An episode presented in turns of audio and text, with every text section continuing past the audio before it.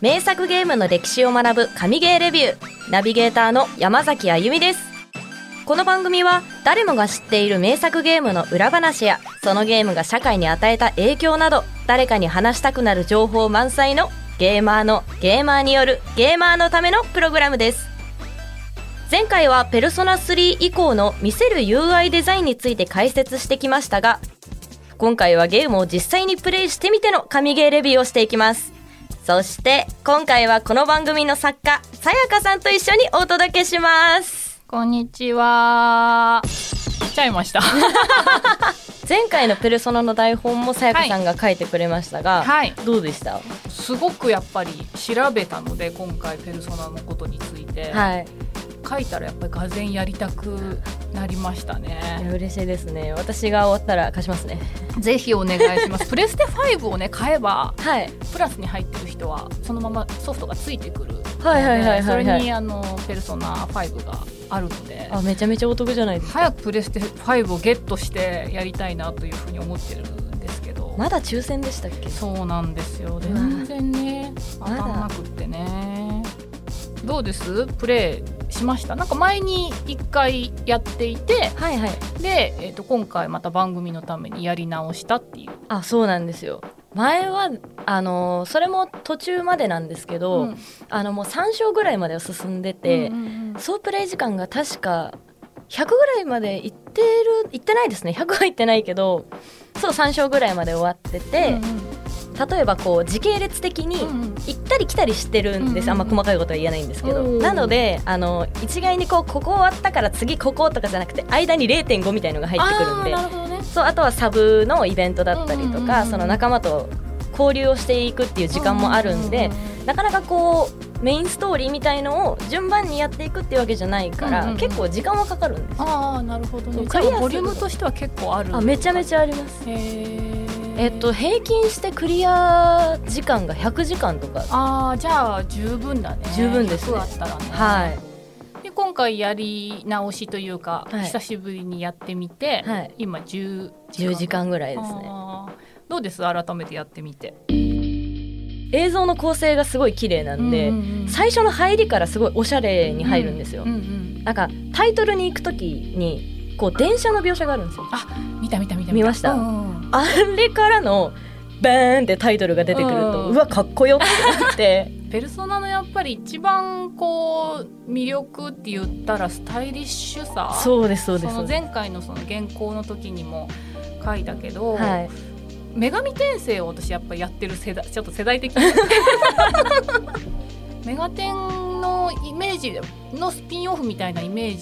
ジだったんだけど、はい、なんかこうめちゃめちゃダークな世界だったからやっぱりメガテンへえどっちかっていうとやっぱ暗い感じのなんか 3D のこうなんつうのかな当時にしては珍しい 3D のダンジョンをこうザッザッザッザッと歩いてって、はいでなんかこうモンスターを混ぜてであの新しいモンスター作ってみたいな、はい本当になんかこうコアゲーマーがやっぱり好みそうはいなはい感じのゲームで。まあそう原稿にもあったけどアトラスすごい面白いゲーム作るんだけど、はいなかなかライトユーザーに受け入れられないっていうのがあって、はいでこうそこから3であのなるべくいろんな人に遊んでもらいたいっていうのでこう変化したっていうのを今回見て、はいだからもうスタイリッシュさにも思いっきり振ったゲームなんだよね。そうですね、うん私逆にあのその3以降しか知らないので、うんうんうんそのその前がどれだけこうコア向けだったのかっていうのが全然わからなかったんペで、ルソナ12はどっちかっていうとやっぱりメガテンよりうんだったみたいだね、んはいはいはい3でいきなりその副島さはいんがイラストで入ったのもやっぱり3からだったみたいだからやっはいぱあの絵じゃない、えー、めっちゃいいですうよね、んなんかオタクが好きわかそるわうかるわかるなんかさ私全然そのオタク文化にそんなに詳しくないんだけど、はいそのヒプノシスマイクとか流流行行っっててるるじゃん,、うんああいうの好きな人まああれもおしゃれじゃんすごいおしゃれですね、うん私も好きです、ね好きそうだよ好ねきですああいうこうあのカルチャーが好きな人は絶対ペルソナ好きでしょ色使いとかもさあめちゃめちゃあのちょっとビビット系のうんそうそうそうそうそうそう、はい絵とはい音楽と、あとやっぱりその UI うんの技術が革新的だったっていうことだよねそうですねその UI のどういう部分がグッとくるっていうか UI だと私一番すごいなって思ったのが、うんリザルト画面なんですけど、うん単性の戦闘例えばポケモンとかドラクエって、あの戦闘終了した時に、うんうん経験値がいくつ入りました、うんいくらいくらもらいましたっていうのがこう文章でうんこう淡々と出てくるじゃないですもうか。バーって飛ばすやつだよねそう A ボタン連打でババーってねそうババババーって飛ばしちゃうやつで、まあ、テンションが上がるといえばドラクエでレベルが上がった時の、うんうんあの曲が鳴った時に、まああれはあのねジそンジングルあってのみのっていう感じがするよねだからあれは UI というよりはちょっと話が違ってくるんですけど、音だね基本的にこう連打で飛ばしちゃうから、そうだねつまらないといううんか、うんうんまあそうだよね淡々としすぎてて、うんもう A 連打飛ばしちゃうからっていうのはあるんですけど、ペルソナの場合毎回飛ばかしたくないの飛ばしたくないですへえそうなんだもともとあの戦闘自体が、うんその戦闘に入るところから戦闘がお、うん終わるまでが、うんこうあのエンカウントして敵を倒して現実に戻ってくるっていう感じなんですけど、うんうん映像的に全部一つの線になってるんですよ流れであの戦闘があるんだそうなんですよへー流れが映像としてできてて、うんうんだからリザルト画面もうんちゃんとあの後ろで主人公たちうがんうん動いてるんですよ、うんうんなんか終わったぜみたいな感じで、うんうんうんお疲れお疲れみたいな感じで流れてるんですけど、うんその中で一つ一つのその経験値いくつ、うんうんお金いくつ誰々レベル上がったよみたいなやつがリズミカルにパンパンパンって表示されるんですよ、おうおうおうおうだから A レンなるほどダーねで飛ばすような画面じゃないんですよ、でその戦闘終わりましたで主人公がみんなをこう手で煽って、そのまま走っていってカメラがそれにこう追いついてってあー後ろ姿で止まるともうダンジョンの中みたいなじゃあもうなんかこうミュージッククリップみたいなあなんかそこううそう全部がねそうなんですそうなんですだからそれがすいごいかっこよくてなんかあ飛ばさないで見ちゃえうる、んうんうんうん UI 作にりなってる込まれてるんだねめちゃめちゃ作り込まれてるそのあゆみちゃんが、はいあの単性のね戦闘があんまり得意じゃないんですけどみたいなのあを1回目の方得意じゃないですそうで言ってて、私もそうなのよどうしても飽きちゃってあそうなんですよアクションだったらまだねあそのう自分でやるからなんだけどどうしてもペルソナをねあのやろうってなかなか思えなかった理由の一つに、はいやっぱりその RPG の単性のこうコマンドのっていうのあがわかりますなかなかね今更そこに戻るかっていうのがあってできなかったんだけど、はいそういうこうねあの全部を UI も込めてあの楽しめるんだったらはい退屈せずにできそうだね。できますねそうペルソナって単性のゲームじゃないですか、うんうんなんですけどあの単性じゃない無双ゲームも出てるんですよ全く知らなかった。 えペルソナ無双ペルソナ無双名前違いますけ どペルソナ無双はちょっと安直すぎるないやだってゼルダがゼルダ無双で出したからもうペルソナ無双でいいのかな。やおしゃれどこ行ったんですか おしゃれここで急におしゃれをここでに急におしゃれ捨てていく感じなんですかペルソナ5の本編の後日談なんですけど、うんペルソナ5スクランブルっていうのが出ててあー聞いたことある。それが単性じゃなくて無双バトルなんですよ、へえ例えばそう単性が苦手うんうんうん。ってう。いう方とかは、ん、本編はアニメの方で見うんてうん把握しといて、うんその後ペルソナ5のスクランブルで無双ゲーするっていう流れが一番綺麗なんじゃないかなってあーあるんだそういうのが。ありす。ますあります分かってるねその辺もね。はい操作性って本当に大事でさ。大事大事大事繰り返すから戦闘って、はい嫌などんなに面白いゲームでも操作性悪いと嫌になっちゃうか嫌らになっちゃいますねうんやっぱゴースト・オブ・ツシマが売れたのは労働時間が短かったからだなって思って るティップスが読めないっていうもう読めないぐらいにもう一瞬でロードが終わるゲームではいそうそうちょっと脱線するけどねはいあロード画面で言ったらペルソナのロード画面も短い多いんですけどあー演出がされてるんですうよんうんうんうんああの飽きさせないねそうなんですそこがさすごいさ本当アトラスのいいとこだなと思って、はい憎いなと思うんだよねなんかお金がないけどでもなんとかそのユーザーの視点に立って楽しませたいみたいなのが、はい UI の部分もさだからロード画面にもそれが出てるんだね出てますねなんかこうこちら側への気遣いじゃないけど、うんうんうんやっぱロード画面って黒い画面にただ「ナウローディング」とかって書かれてるやつあるじゃないですそうかあとなんか三角乗ってずっと回ってるだけとかあさそうそうそうそうあのあれイライラするんですよ ねイライラするよ早く溜まれよみたいなうんなんかなるんですけどペルソナってナウローディングって書いてないんですよなんて書いたの Take your time って書いてあるんですよおしゃれおしゃれですよねなんか直おしゃれ訳ががすぎねるゆっくりでいいよとか急ぐ必要ないよとかなんですけど、うんうんペルソナ5うんのコンセプトが回答なんで、うんうんそうだなんよかあなたの時間をいただきますみたいなうんうんうんうん感じじゃないですかうんうんだからあやだこんなところにも回答要素出てくるみたいまあまあと喜んでるなのまんまと喜びました私なんかさそういうところに本当に細かいさこう工夫を入れられてるゲームって絶対神ゲーだと思うんいですよ、ね、や神ゲーですよねはいもう本当にそう思うんですよ全部で差し支えないと思うんですよね神ゲーと差し支えないですこれうはんそうなんか UI のどんなんか技術的な話ばっかりしてもあれなん でペルソナといえばやっぱりストーリーだと思うんですけど、はいギャルゲー要素じゃないけど、はいそういうこう学園もの、学園ものに、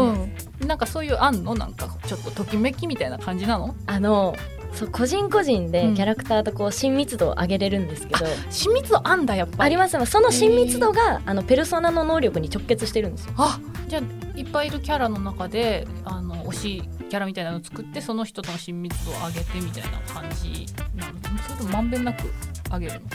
人によりますね私はまんべんなく上げるタイプですあそうなんそだうまんべんなく上げるんですけどあの主人公男の子なんですけど、うんうん例えば女性キャラがいるじゃないですか、うんその人と親密度をこうどんどん上げていくと、うんあのお付き合いできるんですよあお付き合いできるんだそう彼女にできるんですよそうなんだ、はいへーえ何股できますよあじゃあもうギャル系要素もあるってことねそう完な全んです そうになんねですはいへーだからなんか女性からすると主人公とかこうかっこいいからうんやりたくなるとこもあるんですけど、うん男性からするとそのギャルゲー付き合いができるっていうところがあるからそれで男性にも女性にもやってて面白いんじゃないかな なるほどね、自分でこうその日何をするかみたいなのを決められるんですうよ。んでそれもちょっとまあ頭使ってうん動かなきゃいけないんですけどその中で主人公が住んでる町に銭湯があるんですよ。うんで銭湯に行くと魅力っていう項目が上がるんですうね、ん銭湯なんでちゃんと入浴するんですようん、すごいニヤついてるじゃん。いやあのタオル1枚で主主人公があらまあタオル1枚で脱衣所にわかってるそう分かってるおお脱いだ と思ってそれがあやだやだもうえ見ちゃっていいの通 通ってんの先生通ってってますね